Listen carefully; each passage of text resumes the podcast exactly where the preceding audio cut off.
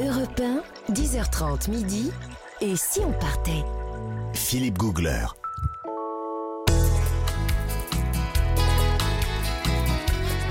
Nous voyageons joyeusement au Portugal depuis 10h30 et jusqu'à midi sur Europe 1.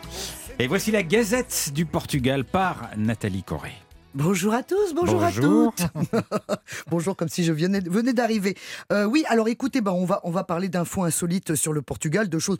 Effectivement, on peut vivre sans le savoir, mais bon, pourquoi pas On peut Oui, briller mais dans je les sens dîners que dans mondains. votre bouche, ça va être un Bien régal. sûr. Bah, déjà, une première idée reçue. Figurez-vous que le Portugal fait partie des pays au monde où on parle le mieux l'anglais. Ah bon? Ah oui? Ah voilà, voilà, regardez vos têtes. Ah voilà. bon? Ah bon? Bah oui. Alors dans l'ordre, c'était la Suède, le pays- les Pays-Bas, Ouais, l'Autriche, le Danemark, ouais. Singapour, la Norvège et le Portugal. Ah bon? Alors sachez quand même que la France est 30e. Oui, On n'est pas Ouais. surpris. Voilà. On est moins surpris là. Voilà, Ah, c'est un peu comme à l'Eurovision, hein, c'est à la queue. Ah. Bon, enfin, voilà, ça c'était la première chose.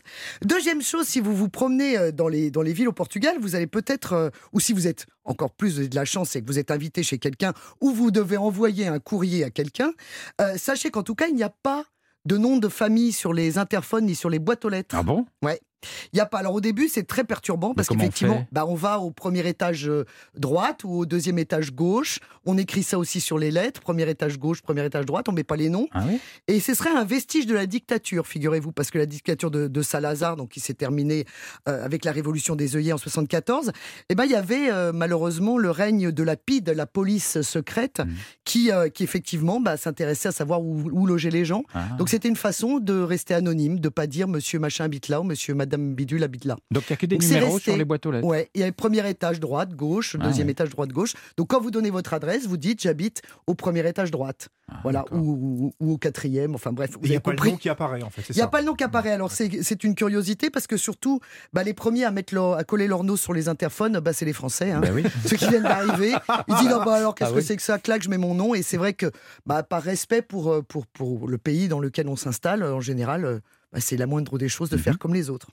Voilà, alors autre chose que font les Français, et moi la première, et mea culpa, euh, c'est on ne s'énerve pas dans les administrations. Alors Ça, c'est difficile. ça, c'est difficile. Oui, ça, c'est difficile, surtout pour les Français. Et surtout, c'est difficile parce que euh, bah, ils ont une administration qui est au moins aussi complexe que la nôtre. Mmh. voyez? Donc ça, c'est très particulier. Et c'est vrai que tout est là pour vous faire péter un câble. Et osons le Ah dire. oui, vraiment? Ah bah oui, oui. Si, quand il n'y a pas la panne informatique, il y a un problème. C'est la, pas la bonne fréguesia où vous êtes allé chercher votre papier. Vous n'avez pas le bon ticket pour faire le, le bon service. Moi, j'ai appris ma première phrase en portugais qui était falta um papel. Ah, il manque un papier. Il manque un papier, exactement. Et au début, je me disais, tiens, c'est marrant, pourquoi les gens viennent euh, attendre à l'administration avec des dictionnaires? Et en fait, ce n'était pas des dictionnaires, c'était des très très gros livres. Parce qu'on attend pendant au minimum une heure et demie, deux heures Tout pour avoir temps quelque chose. Ah bah oui, quasiment Partout tout le temps, oui. Ben moi, je me suis fait sortir justement parce que je me suis énervé. Oui, parce que je rappelle que vous avez vécu 4 ans au Oui, Portugal. hein. et c'est vrai que pour la quatrième fois, je venais chercher mon badge pour mettre sur ma voiture euh, pour, de résident, un badge de résident. Et euh, bah, la quatrième fois, il manquait toujours un truc. Et c'est vrai que, encore une fois, je ne jette pas la pierre parce qu'en France, c'est pareil. Mais c'est vrai que, bah, au bout d'un moment, je me suis énervé. Et très vite, je me suis retrouvé entouré de deux policiers qui gentiment m'ont indiqué la sortie. Mais J'avais monté le ton et ça ne se fait pas. Ça ne se fait pas. Non, ça ne se fait pas. Ne s'énerve pas. Pareil, on ne court pas. On est très poli, effectivement, notre invité nous l'a dit tout à l'heure, on est poli, on demande s'il vous plaît, excusez-moi, pardon, et ça c'est vraiment Mm. moi une Europe que j'adore. Mais, mais Mais ça, ça rend la vie du quotidien très Ah agréable. c'est des petites choses Ah ouais. qui font que la vie est douce là-bas. Et c'est vrai qu'on ne court pas. Moi, j'étais la seule à courir. Mm. En plus, sur les pavés de Lisbonne qui sont très glissants dès qu'il pleut, parce qu'il pleut, faut le dire. Et alors là, ça glisse. Et bah, je me suis cassé le coccyx devant l'ambassade de France, figurez-vous. et je vous jure que c'est vrai. Choisissez vos endroits, c'est toujours un peu prestigieux avec vous. Il y a une plaque commémorative Euh, d'ailleurs depuis exactement. sur l'ambassade de France. On vous a amené un petit, un petit rocher Ferrero? Les- pour les dîners de l'ambassadeur. Non. Euh, autre chose, on a parlé tout à l'heure d'un- phénomène, effectivement, le, Portugal est un pays et de tradition et hyper connecté. Donc il y a effectivement euh, plein de choses qui pour nous euh, paraissent incroyables. On peut payer effectivement Mm. ses impôts, ses amendes, ses factures de gaz, d'électricité avec sa, sa multicarte, euh, multibanque, sa carte de, de paiement euh, dans un distributeur tout simple où normalement vous retirez de l'argent. Là, vous pouvez tout payer. Mais il y a une chose aussi qui est formidable, c'est que vous, au moment de payer vos impôts, vous pouvez attribuer 0,5% à une institution.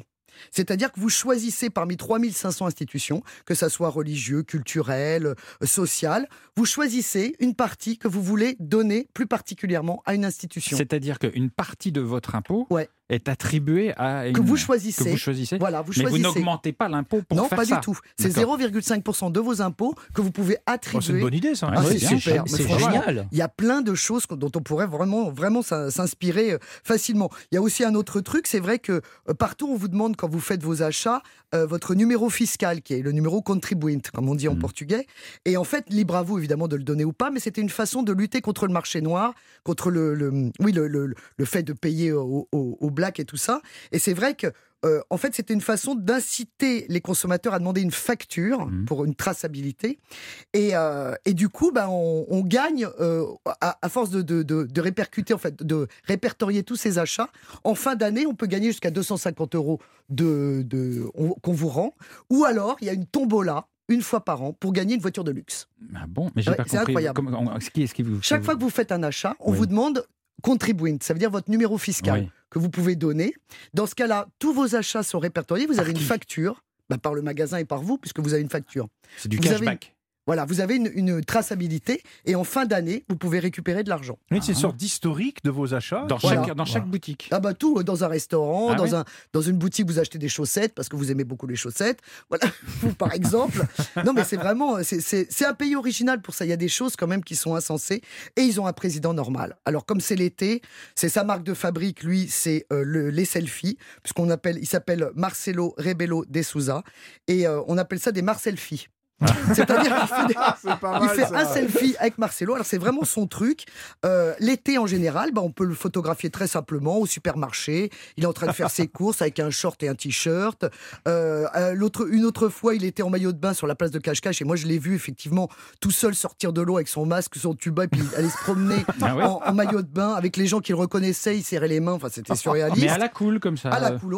Euh, il y a deux ans, en Algarve, il avait sauvé de la noyade deux, deux, deux qui faisaient du canoë. Le canoë s'était retourné. Bon, en même temps, il y avait un jet ski qui arrivait en même temps, puis un autre nageur. Mais il n'a pas un service de sécurité avec lui euh, bah, écoutez, il est très discret. Ah et ouais c'est vrai qu'il aime bien ça. Là, récemment, il était à Porto, il y a eu un concert, une banda, et il est sorti, il, est rentré- il s'est échappé, il est rentré dans un magasin, et il a fait une petite vidéo avec les, les vendeuses. les vendeuses qui disaient bah, Nous, on a beau excellent. appeler la police, elle vient jamais, mais par contre, on a la visite du président de la République. Comme ça. Donc voilà. Merci beaucoup, Originalité euh, Nathalie, portugaise. pour cette Excellente. gazette euh, très complète. Muito obrigado.